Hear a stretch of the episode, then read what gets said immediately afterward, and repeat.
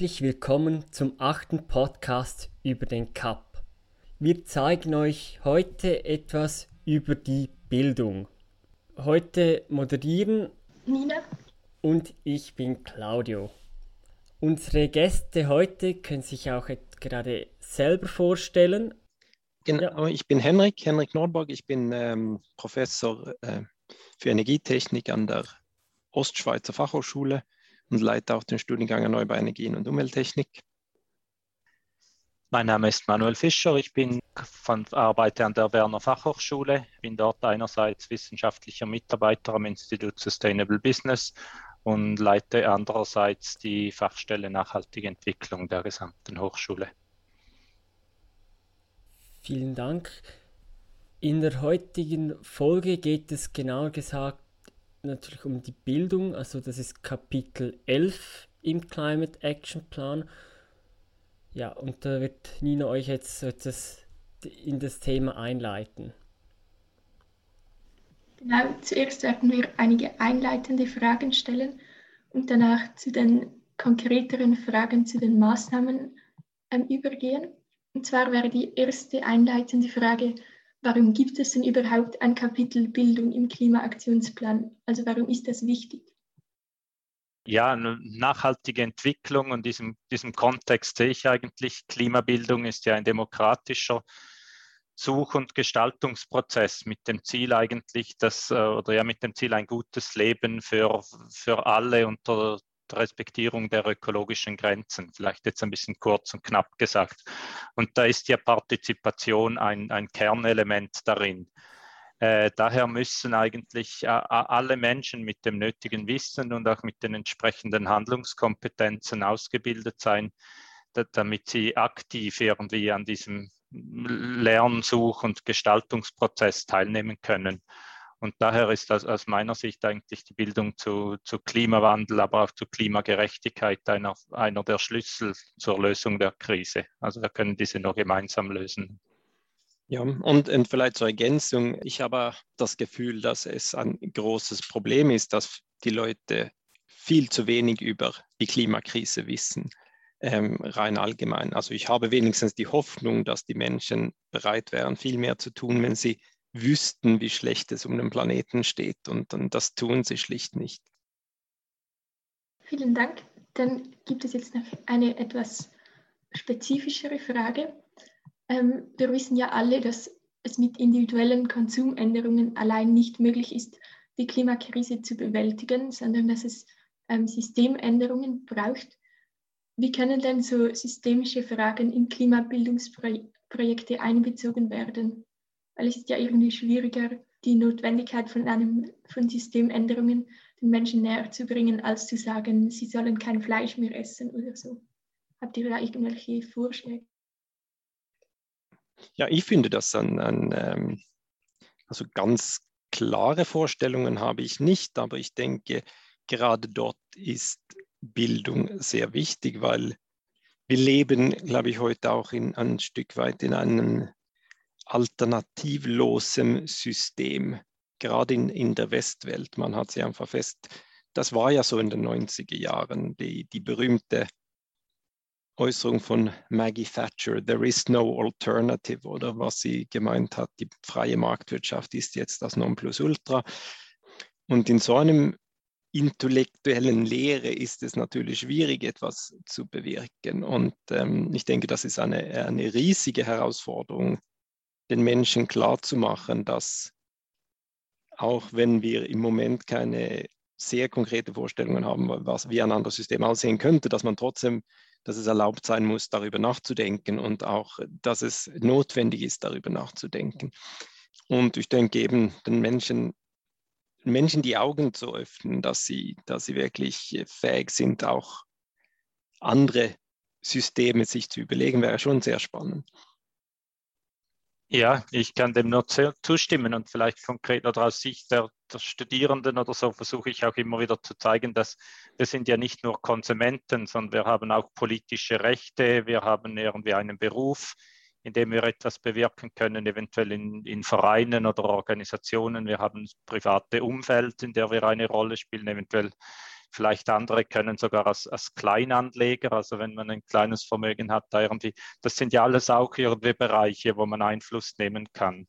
Und, und wenn man diese Mitgestaltungsmöglichkeiten eigentlich thematisiert, dann kommt man ja dann ziemlich schnell also auf diese systemischen Frage eigentlich. Also und das andere ist vielleicht auch noch, ich habe eingangs gesagt, dass, dass Nachhaltigkeit ein, aus, meiner Sicht eigentlich ein gesamt, gesamtgesellschaftlicher Lern- und Gestaltungsprozess oder Such- und Gestaltungsprozess ist.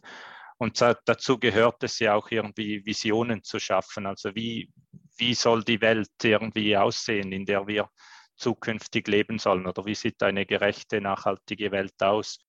Und da geht es darum, Vision, ja, eben diese Visionen zu schaffen. Und da kommt man irgendwie um systemische Fragen nicht herum. Also das, das, das sind diese Fragen ja eigentlich sehr zentral. Und so gelingt es eigentlich recht oft jetzt in meiner Erfahrung konkret im Unterricht dann auch den, den Fokus auf diese Fragen zu, zu werfen und, und nicht nur zu diskutieren, ob jetzt irgendwie Schweinefleisch oder, oder Rindfleisch irgendwie besser ist oder Avocado oder ja, wie es meistens auch läuft. Wir kommen nun zu etwas zu, auch zu unserer ersten Maßnahme, die wir mit euch besprechen wollen, nämlich Maßnahme 11.1. Bildung soll zum Kernelement unseres Bildungssystems werden. Also einfach die Menschen müssen, also sollten in der Schule natürlich gelernt bekommen, was ist die Klimakrise. Und ja, da möchten wir euch von euch mal wissen, was ist hier jetzt der Unterschied zwischen Kompetenz und einfach Wissen? Ja, also Wissen ist natürlich eine sehr wichtige Voraussetzung, wie auch im, im Climate Action Plan, äh, wie es dort auch steht und wie, wie Hendrik auch irgendwie das, das schon erwähnt hat. Und ich, also ich muss wirklich sagen, ich bin oftmals entsetzt, wie wenig jetzt gerade meine Studierenden, oftmals sind es sogar solche, die freiwillig irgendwie ein, ein Modul im Bereich nachhaltige Entwicklung wählen oder so, wie, wie, wenig das da oftmals irgendwie an Wissen vorhanden ist. Und die sind trotzdem schon sehr viele Jahre irgendwie in unserem Schulsystem gewesen. Also das einfache Dinge wie Unterschied zwischen Klimawandel und, und Ozonloch. Also das ist oftmals für viele irgendwie ein, ein Augenöffner, so quasi, dass, dass da überhaupt einen Unterschied gibt. Aber aus, aus, meiner Sicht, oder nicht aus meiner Sicht, aus, aus was sagt man, bildungsdidaktischer Sicht sind natürlich Fähigkeiten und Fertigkeiten, um diese Pro Probleme zu lösen, sind natürlich ebenso wichtig. Und drittens braucht es auch ähm, die, die Bereitschaft und oder die Einstellung oder, oder entsprechende Haltungen, oder auch Werte irgendwie, um diese Probleme lösen zu wollen. Also vereinfacht gesagt kann man sagen, Kompetenzen umfassen nicht nur Wissen, sondern auch Können und Wollen. Und jetzt das Thema Klimakrise. Was denkt ihr, wie kann das ganz konkret in, den Schul, in die Schulbildung eingebracht werden? Denkt ihr, sollte es ein eigenes Fach dafür geben oder muss es immer so in allen, in allen Fächen etwas mit einbezogen werden? Ich glaube, ein, ein also meine persönliche Meinung ist, dass das, äh, es geht ja um, es geht ja um das grundlegende Verständnis dafür, wie, uns, wie, wie der Planet funktioniert. Oder ich denke, das muss man nicht irgendwie äh, gesondert behandeln. Naturwissenschaft ist Naturwissenschaft. Bei der Naturwissenschaft geht es darum zu verstehen, wie der Planet funktioniert, die Prozesse zu beschreiben, die für das Leben auf dem Planeten notwendig sind. Und ich denke, in dem Zusammenhang kann man natürlich ganz klar dann auch sagen, ähm, dass ähm, wenn wir so weitermachen, dann ist dann irgendwann bald Leben auf dem Planeten nicht mehr möglich, oder? Und, und das irgendwie herleiten aus, aus aus dem Wissen, was man vorher hat. Ich denke, das, das wäre für mich der richtige Ansatz. Und dann würde man auch nicht, äh, dann hätte man vielleicht auch weniger Probleme mit, äh, mit vielleicht gewissen Eltern, die das Gefühl haben, die Schule ist jetzt zu so politisch, weil die Naturwissenschaft ist überhaupt nicht politisch, oder? Und wir wissen, wir, wir, wir ernähren uns von Pflanzen und wir brauchen Sauerstoff. Und, und wenn das nicht mehr in genügend genügendem Umfang vorhanden ist, dann sind wir alle tot, oder? Das ist, ähm, das ist nun mal so. Ja, ich, ich finde, also es, es, es ich, ich stimme dem zu, was Hendrik gesagt hat. Ich würde sagen, es braucht wirklich beides. Kommt natürlich auch ein bisschen auf die Stufe drauf an, aber zuerst mal muss man einfach mal die Grundlagen kennen und, und eben irgendwie, ja, ein, ein Krise, also wissen so quasi oder so, wie, in welchem Zustand die Welt momentan ist oder in, wie, wie suizidal, wie es, glaube ich, mal der UNO-Generalsekretär gesagt hat, wir unterwegs sind.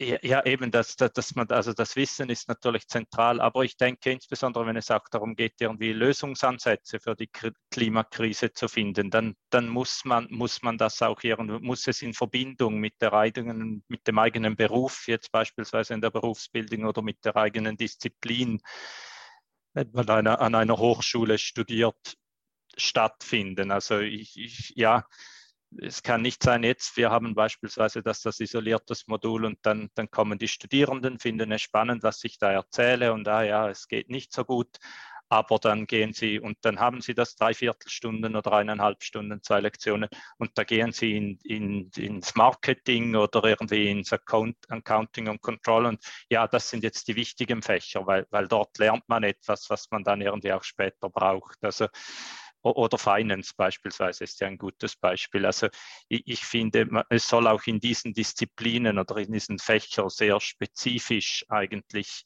ja, die, diskutiert werden oder irgendwie eine Auseinandersetzung so, soll mit der Klimakrise stattfinden äh, in Bezug auf die, auf die einzelnen Disziplinen oder die einzelnen Fächer. Und dann, dann muss es irgendwie ein Querschnittthema sein, weil eine Landwirtin beispielsweise muss sich andere Fragen stellen als ein Invest, eine Investmentbankerin oder eine Journalistin. Also es geht ja auch darum, irgendwie das, das Thema Klimakrise im Kontext der eigenen, der eigenen Disziplin oder des eigenen Berufs zu, zu analysieren und schauen, was, kann, was können wir dort beeinflussen muss man natürlich, äh, also ich bin einverstanden, äh, dann kommt natürlich dann irgendwann die wichtige Frage oder die ein bisschen äh, heikle Frage, war dann wahrscheinlich in einer nachhaltigen Welt vielleicht nicht alle Berufe, die wir heute kennen, überhaupt erwünscht oder gefragt sind. Oder?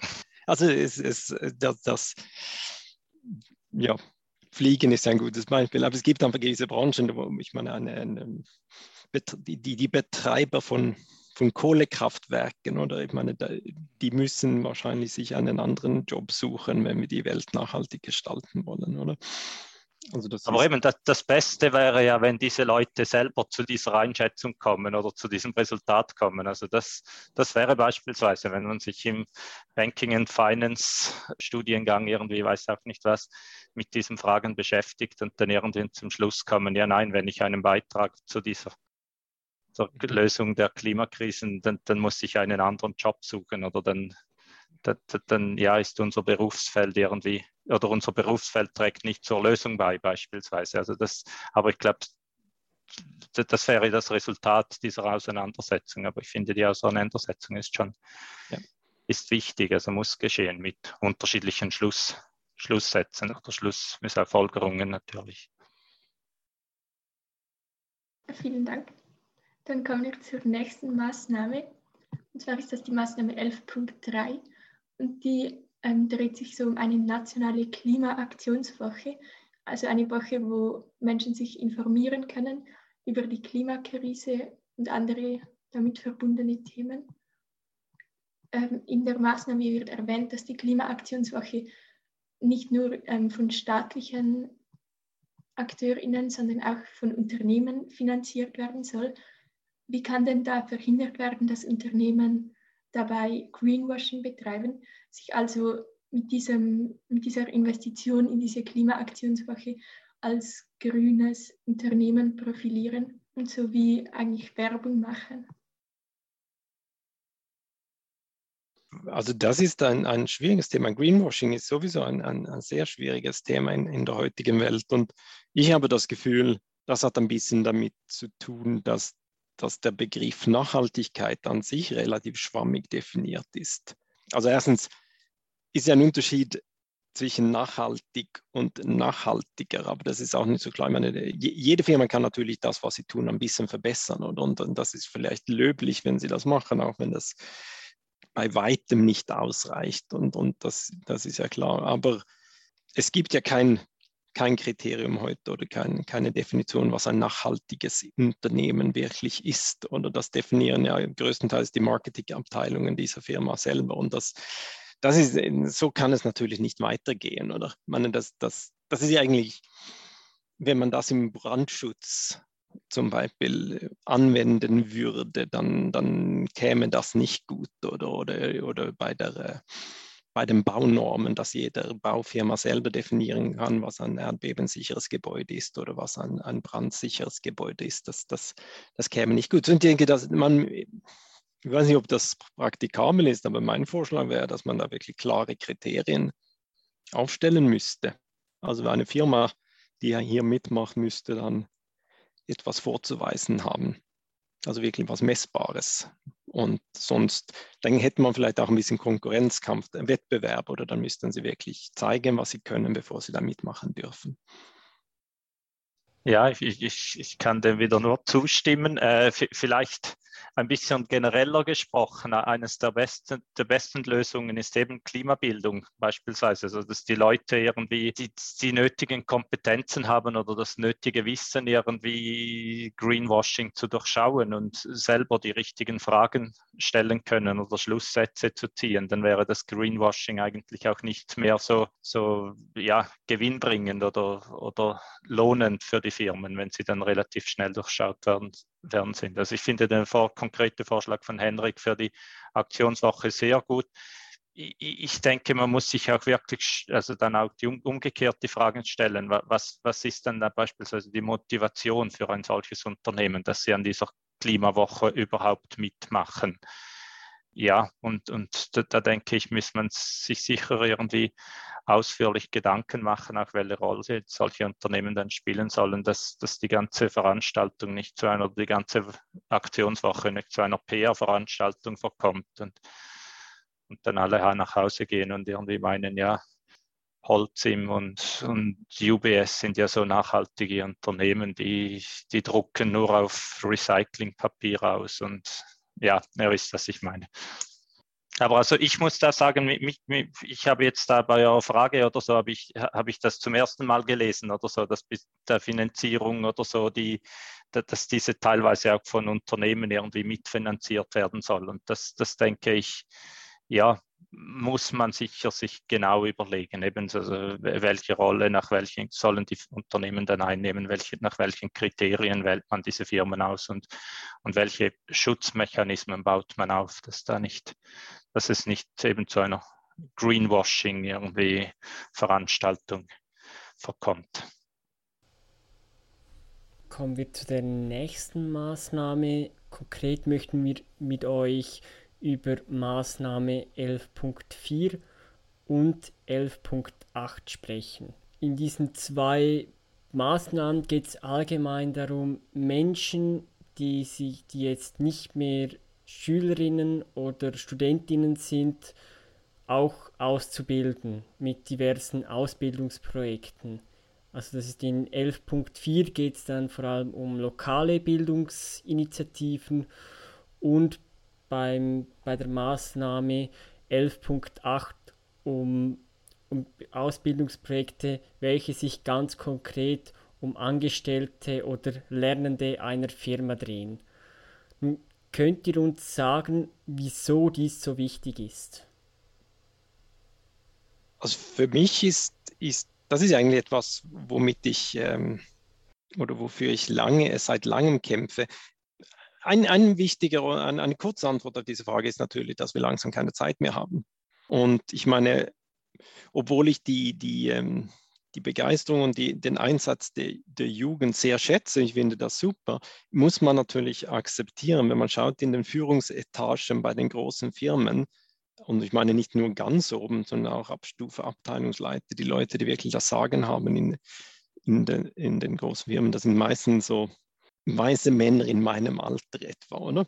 Äh, weil es dauert halt ein, ein Weilchen, bis man sich da hochgearbeitet haben. Und das ist ja zunächst, da kann man sagen, das ist, das ist schlecht oder ich bin auch schlecht, also viel zu wenig divers, das ist eben, das sollte nicht weiße und nicht Männer sein, aber also das, das, das könnte man natürlich, wäre schön, wenn man das ändern könnte. Ähm, es ist natürlich nicht so, das versuche ich auch immer meinen Kindern zu erklären. Also man, man lernt auch mit, mit dem Älter wird man, mit dem Alter wird man vielleicht nicht klüger, aber ein bisschen erfahren, oder? Also man hat dann vielleicht auch gewisse Erfahrungen, die nützlich sind. Also es ist nicht ein, ein, ein reiner Zufall, dass die Leute, die in Führungspositionen sind, etwas älter sind.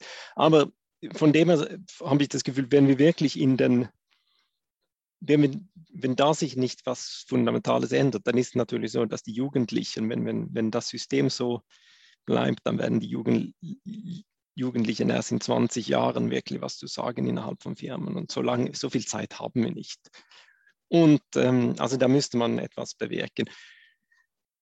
Andersherum ist es auch so, dass viele, ich meine, viele von diesen Leuten, die, ich war ja auch zum Beispiel selbst acht Jahre bei ABB, viele von Leuten, von den Leuten im, auch im oberen Management vom ABB. Das sind durchaus anständige Menschen, die haben auch Kinder und sie lieben ihre Kinder und sie wären auch, ähm, finden das wahrscheinlich auch nicht richtig so, wie es ist. So, ich denke, man müsste das, man, also es hat zwei Seiten. Das erste ist, damit wir hinreichend schnell etwas bewirken können, reicht es nicht, wenn wir junge Menschen, Schüler ausbilden, weil das, das dauert einfach zu lange.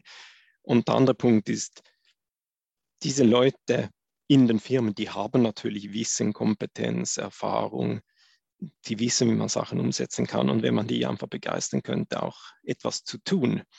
Die, Schwierigkeit ist eben das, oder weil die fühlen sich recht bequem in ihrer Position und wollen dann mitnichten das, was sie erreicht haben, gefährden. Aber wenn man die irgendwie dazu bewirken könnten, sich auch wirklich für das Klima zu engagieren, dann glaube ich, hätte das einen, dann wäre das ein enormer Hebel.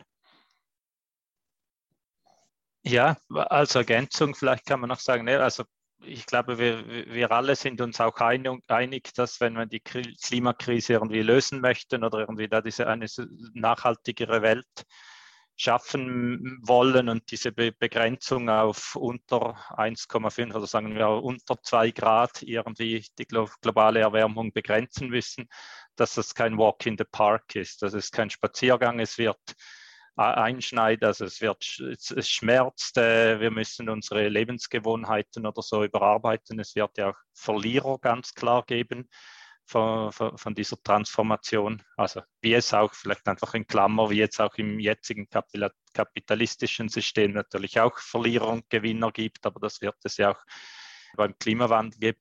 Und, und ich denke, damit man da irgendwie nicht soziale Spannungen schafft oder irgendwie Konflikte schürt, es, es ist nachhaltige Entwicklung oder auch die Lösung der Klimakrise ist aus meiner Sicht eine gesamtgesellschaftliche Aufgabe, der, bei der alle irgendwie teilnehmen möchten, äh, sollten. Und ja, ist ja eigentlich auch cool, dass man irgendwie eine Aufgabe hat, die, die man nicht irgendwelchen Politikern überlässt oder, oder einer Elite sozusagen, dass alle zusammen daran arbeiten können, egal ob alt oder jung, reich oder arm und hoch ausgebildet oder ähm, nicht. Und ja, das, das ich, ja, ich, ich denke, das, das widerspiegelt irgendwie auch das Motto oder wie wichtig das, das ist, widerspiegelt ja auch das Motto der, der Rune jetzt irgendwie Leave No One Behind. Also ich denke, das ist wirklich sehr wichtig, dass man da nicht ja, zwischen irgendwie ja, Leute, Leute eigentlich dann das Tempo nicht mithalten können oder irgendwie in eine andere Richtung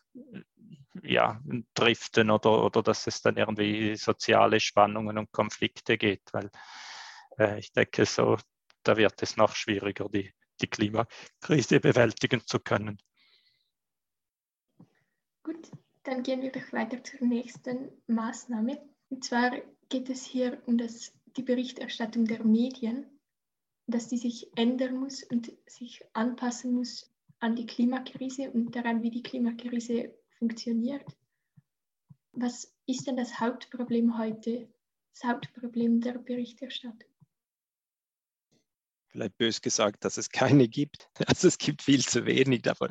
Das ist, nein, aber ich glaube, äh, also doch ist es effektiv so, es, es gibt zu wenig. Aber etwas, was sicher problematisch ist, ist, dass der Kontext fehlt bei der Berichterstattung heute. Ich denke, das hat man, es gibt ja viele Zahlen, zum Beispiel, man hat es auch gesehen in der Covid, mit der Covid-Pandemie.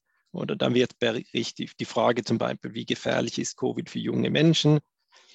Und was man typisch dann in den Medien liest, sind dann Einzelberichte. Person A ist krank geworden und das ist natürlich schade und, und, das zeigt natürlich, dass es eine gewisse Wahrscheinlichkeit gibt. Aber so eine Zahl, dass eine Person irgendwie erkrankt worden ist, bringt ja nicht, wenn man nicht den statistischen Kontext hat und man sieht, das ist jetzt prozentual gesehen so und so viel. Und ich denke, das ist bei, der, bei vielen Klima, ein, ein Problem bei vielen Nachrichten über Klima, vor allem über Lösungen, habe ich das Gefühl, da also ja eigentlich nicht nur über Lösungen. Es ist extrem schwierig. Ich kämpfe ja schon damit, irgendwie dieses Gesamtbild zu bekommen oder wie steht es wirklich um die Welt und welche Lösungen gibt es, die wirklich funktionieren könnten, um das zu beheben. Und immer wieder werden wir überflutet von, von so, so Glücksmeldungen, dass jetzt irgendjemand hat irgendwie einen, es gibt einen Durchbruch bei Carbon Capture und dann, dann ist das und, und irgendwie wird das große Schlagzeilen äh,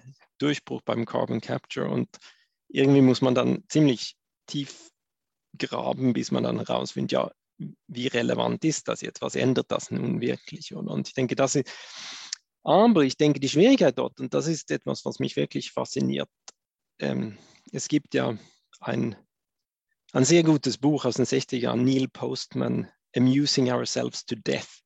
Und er hat, er hat im Prinzip die amerikanische Medienlandschaft analysiert und festgestellt, dass es ist ja hoffnungslos, weil so wie die Medienkultur, und das war schon in den 60er Jahren mit dem Internet natürlich, viel schlimmer, wenn, wenn kein, kein Bericht mehr als irgendwie 40 Sekunden dauern darf und nachher gibt es dann Werbung für, für Zahnpasta und dann kommt der nächste Bericht, dann ist es sehr, sehr schwierig, etwas Fundiertes zu berichten. Und das Problem ist natürlich, weil die Menschen die freie Wahl haben. Ich weiß, der amerikanische Journalist Chris Hayes von MSNBC, der hat, der hat gesagt, es ist hoffnungslos. Die haben schon versucht, Berichte über, über die Klimaerwärmung, über die Klimakrise zu veröffentlichen. Und, und die Folge war natürlich, dass es ein Ratingskiller war. Die Leute haben dann einfach zum nächsten Sender, zu irgendeiner Quizshow gewechselt auf dem nächsten, auf dem nächsten Sender. Und, und ja, wie können Sie das argumentieren? Das ist dann hoffnungslos, weil die Leute schauen, wenn die Leute einfach Kanal wechseln, dann, dann verliert einfach der Sender Geld und niemand nimmt diese Botschaft an. Und ich denke, also das Hauptproblem ist, denke ich, man, man muss langsam wieder verstehen, dass es gibt tatsächlich Themen, Fragen, Berichte, die vielleicht, wo man doch ein paar Minuten investieren muss und vielleicht ein bisschen mitdenken muss, um die zu verstehen. Aber für in der heutigen Medienlandschaft irgendeinen Platz zu finden für solche Berichte ist, ist relativ schwierig. Da, dafür habe ich keine, keine einfache Lösung. Ja, ich denke auch, es ist, es, es ist wirklich eine, eine, eine sehr schwierige Frage. Oder es ist auch irgendwie eine Gratwanderung zwischen journalistischer Freiheit. Also wir, wir möchten ja irgendwie nicht Zensur der, oder den Zeitungen und Zeitschriften deren vorschreiben oder Fernsehstationen, was sie, was sie schreiben müssen und, und welche welche Forschenden oder welche Resultate jetzt zitiert werden dürfen oder und, und welche nicht.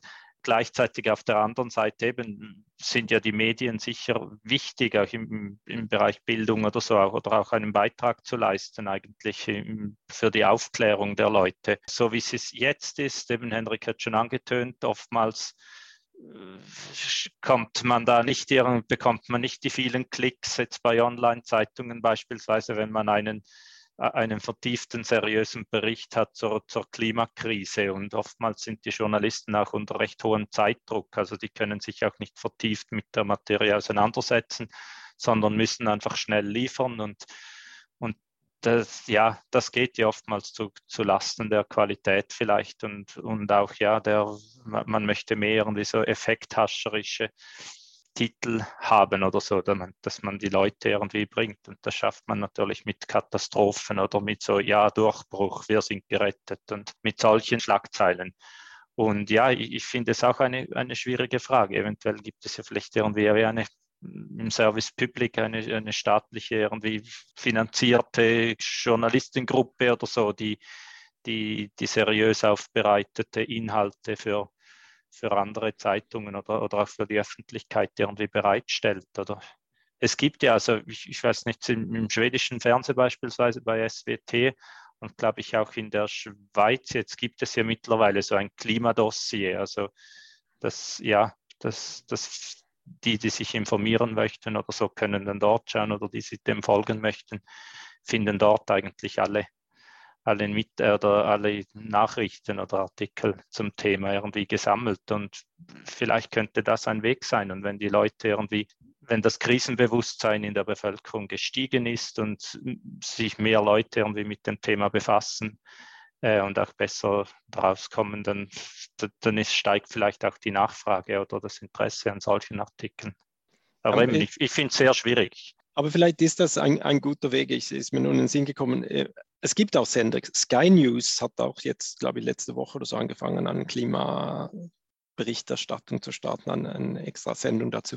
Aber was vielleicht funktionieren könnte, ist sowas wie Carbon Tracker und so weiter, dass man irgendwie versucht, ich denke, es wäre wichtig, die wichtigsten Daten gesammelt auf einer Webseite zu haben. Das gab ja diese die Idee, dass man die, die Medien statt über die Börsenkurse zu berichten, sondern über die CO2-Konzentration und so weiter berichten. Das wäre eigentlich viel relevanter. Und ich denke, das ist, dass man wirklich auf, auf einen Blick so ein, ein, einen Überblick bekommen kann und dann auf diese Webseite dann auch weitere Links zu vertieften Berichten für die Leute, die sich dann interessieren. Aber ich denke, und dann ist natürlich wichtig, es muss, es muss wiederholt werden, so wie die Börsenkurse, dass wirklich täglich wird dazu berichtet. Jetzt ist, jetzt haben wir noch mehr CO2 in die Atmosphäre rausgelassen und so weiter, dass es wirklich den Leuten klar wird, dass ja, es gibt keinen, im Moment keinen keine positive Entwicklung. Die Entwicklung geht eigentlich in die falsche Richtung. Oder? Ich, ich gebe ja ab und zu Klimavorträge. Jetzt in der letzten Zeit war es ein bisschen schwer mit Covid. Und meine Motivation dazu war auch, dass meine, auch ich, obwohl recht viel mehr Zeit dafür investiere, als ich eigentlich sollte, und, und ich bin ja auch Physiker und habe das Gefühl, ich kann wahrscheinlich diese Berichte relativ leicht verstehen. Auch ich habe da Mühe mitzukommen. Es gibt so viel Information, und der Otto-Normalverbraucher hat natürlich absolut keine Chance, da einen, einen Überblick zu bekommen. Viele Medien sind ja auch durch Werbung finanziert und sind so auch ein wenig abhängig von den Unternehmen oder so, die Werbung schalten bei ihnen. Ist das auch ein Problem oder könnte das auch eine Lösung sein, dass zum Beispiel Zeitungen von den LeserInnen finanziert werden, nicht durch Werbung. Was denkt ihr dazu? Also es ist sicher ein, ein Konfliktpotenzial, weil ähm, ja, also wenn, wenn, wenn irgendwie ein, eine Zeitung jetzt sagt, das große Thema, wir wollen jetzt einfach den Konsum verteufeln oder und einfach äh, uns, unsere Artikel sagen einfach, dass Konsum ist verwerflich oder dann wird es wohl schwierig werden, dann äh, viel Werbe Geld für Werbung einzunehmen. Ja, also es ist grundsätzlich, denke ich, muss man akzeptieren, dass ähm, die Finanzierung von Medien durch die private Finanzierung von Medien durchaus problematisch ist, weil ähm, das ist nicht erst mit Google, es ist natürlich mit mit dem Internet ist es viel schlimmer geworden, mit die, diese Google-Kultur, dass alles irgendwie gratis sein soll, aber es wird dann doch über Klicks und, und Werbung finanziert. Äh, es ist, es ist sehr problematisch und also ich denke so ein Service Public, man, man, dort wo, ich denke auch, man sieht den Unterschied. In Amerika, das ist ja Unterschied, in Amerika gibt es ja praktisch keine, keine, keine öffentlichen Medien. Es gibt ein bisschen Public Radio und so weiter, aber eigentlich keine Nachrichtensender in dem Sinne, wie wir das hier haben. In, in den meisten europäischen Ländern gibt es ja staatliches Fernsehen und die haben einen Auftrag zu informieren oder, und, und, sie berichten doch ein bisschen besser. Und es ist natürlich auch so, dass das, das Wissen über das Klima ist, glaube ich, äh, eher in, in Europa vorhanden als in Amerika. Ja, also äh, es gibt ja schon, schon in der Schweiz verschiedene Zeitungen. Also die Republik ist natürlich die bekannteste oder so, die, die sich die sich ja wieder eigentlich über, über zahlende Leser eigentlich und Leserinnen finanzieren möchten. Ich, ich denke jetzt in Bezug auf die Klimakrise ist sicher etwas, was, was man irgendwie, ja, was wir auch schon kurz thematisiert haben und was sehr zentral ist, dass man irgendwie auch möglichst viele Leute erreicht. Also man muss irgendwie eine kritische Masse von Leuten mobilisieren können, dass, dass, dass sich überhaupt etwas ändert. Und das schafft natürlich eine, eine kleine Zeitung oder so mit, mit einer Auflage von, weiß auch nicht was, paar tausend Lesenden, auch wenn die Artikel noch so gut und, und noch so differenziert sind, macht das natürlich weniger aus oder ist der, der Impact sehr wahrscheinlich kleiner, als wenn du irgendwie, weiß auch nicht was, eine Zeitung hast, mit der du große Teile oder, oder eine Fernsehstation oder so, mit der du große Teile der Bevölkerung ähm, erreichen kannst. Also ich, ich denke wirklich, dass der angesprochene Service Public oder so, dass wir ja das gut überlegen müssen oder dem Sorge tragen müssen, dass wir nicht Zustände haben wie, wie in den USA oder so, weil dann ist, ja eben, wenn es dann auch noch Bezahlfernseher sind oder so, dann ist dann ähm, Bildung oder das, das Wissen plötzlich wieder ja viel noch extremer eigentlich Teil der, welcher Schicht du angehörst oder in welcher Region du wohnst oder ähm, ja, den sozioökonomischen Status du hast. Also ich glaube, ja, so, so habe ich dich, Henrik, verstanden oder so. Also dass ja. das ein, ein ähm, ja, Schlüssel dafür wäre, wirklich irgendwie einen starken Service Public zu haben. Mhm das denke ich auch. Aber äh, es bringt uns ja ein bisschen zurück zu den anderen Themen, weil ich glaube, wir hatten diese Diskussion auch, als wir die verschiedenen Ziele ausgearbeitet haben. Der Vorteil mit den Schulen ist natürlich, dass die Schüler kann man dazu zwingen, irgendwie ähm, beim Unterricht dabei zu sein. Oder die erreicht man sehr leicht, weil man, man sagt, das ist jetzt, wenn das ein Teil vom Lehrplan ist, dann ist es halt Teil vom Lehrplan und dann kriegen alle die Schüler das mit. Und deshalb auch die Idee über den Arbeitgeber, wenn natürlich ähm, und, und es, das ist nicht so abwägig, weil es ist bei vielen Unternehmen gibt es natürlich Bildung, die erforderlich ist. Bei vielen Firmen, also Berufsverbände oder die Behörden sagen, wer, wer hier arbeitet, muss diese, diese Schulung besucht haben, sonst darf man bei dieser, mit dieser Maschine gar nicht arbeiten. Also so, so Sachen gibt es. Und wenn man natürlich auf dem gleichen Level sagen würde, Klima, Klimawissen ist jetzt obligatorisch, das ist jetzt irgendwie festgeschrieben im Gesetz, jeder Arbeitgeber ist dafür verantwortlich, dass seine Mitarbeiter, Mitarbeiterinnen geschult sind in diesem Bereich. Ja, dann wird das halt so, oder? Und dann erreicht man alle.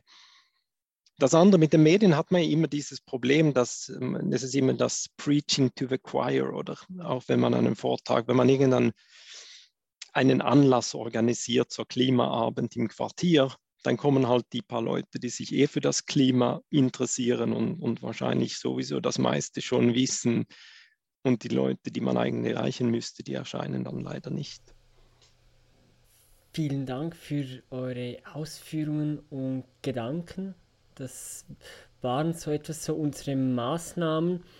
Also jetzt so gegen Ende der Sendung Dürft ihr noch etwas unseren Zuschauerinnen sagen? Also habt ihr noch irgendwelche Gedanken oder Appelle, die ihr unserer Zuhörerschaft weitergeben wollt? Ich würde nur mit, mit den Leuten mit auf den Weg ge geben, dass die Lage ist sehr ernst. Das wisst ihr natürlich auch, aber ich denke, das, das kann, man, kann man nicht zu oft betonen. Oder wir sind absolut nicht auf Kurs irgendwie dieses. Also das ist ja, wenn das 1,5 Grad Ziel, ich glaube, das haben die meisten inzwischen mehr oder weniger aufgegeben, muss man fairerweise sagen. Oder die, es gab ja eine UNO-Studie, die gesagt, also die Vorgabe war ja, CO2-Emissionen global weltweit um 50 Prozent zu reduzieren bis 2030. Aber die letzten Schätzungen mit, mit jetzigen Commitments, glaube ich, UNO hat geschätzt, dann kommt man auf 1% Reduktion bis 2030. Also das ist recht weit von 50 Prozent. Also das, und ich meine, auch die Commitments, die bestehenden Commitments reichen ja auch nicht für, für das 2-Grad-Ziel aus. Also es, also wenn wir so weitermachen, dann erreichen wir keine von diesen Zielen. Es muss wirklich etwas Drastisches passieren. Und ich denke, dass das ist zum Beispiel etwas, was ich denke aus der Berichterstattung in den Medien den vielen Menschen nicht klar ist. Das ist einfach ganz, ganz eindeutig und salopp, wir sind nicht auf Kurs. Wir haben im Moment keinen Plan, wie wir unter 2 Grad die, die Klimawärmung auf weniger als 2 Grad beschränken können. Das, das, das ist eine traurige Wahrheit, aber wenn die Leute das nicht wissen, dann haben sie vielleicht nicht die Motivation, etwas zu tun. Ja, äh, ich, möchte da eigentlich ziemlich ins gleiche Horn blasen. Also äh, ja, seid, seid euch bewusst oder so, dass wir, ich mache mich jetzt vielleicht ein bisschen jünger als ich bin, dass wir die, die erste Generation sind, die die Folgen der Klimakrise richtig zu spüren bekommen und, und vor allem die letzte Generation sind, die das, das Ruder noch herumreißen kann. Und ja, dass man wirklich da, dass den Leuten das bewusst wird oder so. Und dass das auch, wie, wie Henrik gesagt hat, wir sind wirklich überhaupt nicht auf Kurs, auch wenn es immer wieder so schöne Versprechungen gibt. Und äh, das auch, auch wie Henrik eingangs gesagt hat, also das, das stelle ich auch fest, dass das den Leuten irgendwie, glaube ich, überhaupt noch nicht bewusst ist. Und wenn man da die Nachhaltigkeitsstrategie des, des Bundes sieht oder auch die, die, die Klimastrategien verschiedener Kantone oder des Bundes, muss, muss ich auch sagen. Also offensichtlich ist das auch bei unseren po Politikern noch nicht angekommen, weil wir, wir sind weit davon entfernt. Eben, wir sind auf, äh, ja, im besten Fall schaffen wir mit, wenn wir so weitermachen, 1% Reduktion, aber wir haben uns eigentlich 50% vorgenommen. Also das, ja, das, das fehlt mir, das, das fehlt mir wirklich auch oder so, dass dieses Krisenbewusstsein und, und das Bewusstsein, wie, wie dringend das jetzt das ist. Und ich, ja, ist, ist ja eigentlich tragisch oder so, dass, da, dass es da ein 15-jähriges oder damals sogar, glaube ich, 14 oder 15 war sie, als sie begonnen hat, Mädchen gebraucht hat und jetzt die Jugend eigentlich zum, zum unseren Politikern und Wirtschaftsführern und alles irgendwie das, das in Erinnerung zu rufen. Und weil, weil die Fakten sind ja schon lange auf dem Tisch und das ist vielleicht ein, ein weiterer Appell. Also hört auf die Wissenschaft lieber als auf irgendwelche YouTuber, Influencer, KenFN oder wie alle anderen Superquellen noch so heißen. Ja, dann noch ein kleiner Appell von meiner Seite, wo wir schon so viele sehr schockierende Dinge gehört haben. Am 21. Mai findet ja der nächste Aktions- und Streiktag statt. Also kommt dann unbedingt auf die Straße. Genau. Dann sind wir schon am Ende dieses Podcasts angelangt. Vielen Dank, ähm, Henrik und Manuel, fürs Dabeisein und fürs Fragen beantworten. Und auch danke an alle, die zugehört haben. Und bis in zwei Wochen. Dann kommt nämlich der nächste Podcast.